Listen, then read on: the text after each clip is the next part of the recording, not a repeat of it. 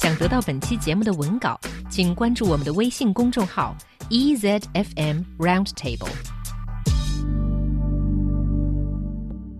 To many gourmet loving Chinese, a solution to the Asian carp invasion in the U.S. water system can be as easy as just cooking them. A group of U.S. fishery experts have visited China recently to seek help. The experts have also invest, inspected carp markets in Shanghai and Wuhan and tried to explore the possibility of selling the Asian carp to Chinese customers.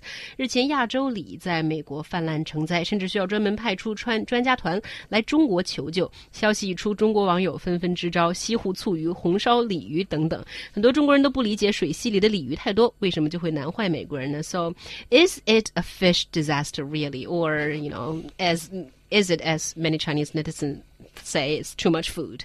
Well, the fact that the U.S. government has spent hundreds of millions of dollars to prevent the spread of Asian carp, and also uh, it's spent nearly a hundred million on research in the past four years to determine ways to impede movement and reduce carp density in rivers, seems to show that this is quite a big deal, and it is quite a bit of a problem for the waterways and environment in the U.S. And what's quite funny is actually it was originally um, introduced to America to help the control of uh, spread of weeds and parasites mm. in waters.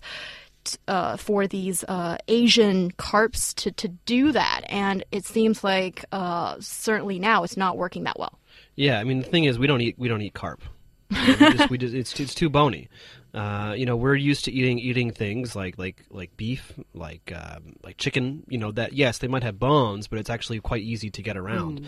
Um, and you know, it's it's just kind of annoying because you know, do we do we go around asking the French? I mean, why do you eat horse? I mean, so what about what about people in China that that like to eat dog? I mean, it's the same thing in the U.S. We don't like to eat certain mm. things, and so I kind of wish the Chinese would stop giving us such a hard time about this and just say, "Oh, go eat it." It's kind of, I mean, Chinese people like to complain that Westerners are culturally insensitive. Well, I would ask you to stop being so culturally. I don't. I don't think we are being culturally insensitive. Netizens are not saying "Go Americans, eat carp." They're saying, you know, give some carps to us so that we can eat them. You know, they're really trying to think of solutions for this problem. And I don't really think that uh, you know the Chinese are against Americans not eating it. It's mostly because of the in the news it said that Asian carp are a strong competitor of native fish species mm -hmm. because of the invasive species' large size and rapid rate of reproduction that some of the local native fish species are seeing a dramatic drop in population. So that uh, these Asian carps have really created quite dramatic influence on the um, landscape of these rivers. But I do think that there are certain practical difficulties of solving this problem, even if we have the Chinese who eat carps. because if you really export the carp to China, it's already being frozen, and Chinese people mm. don't like to eat frozen freshwater fish a lot.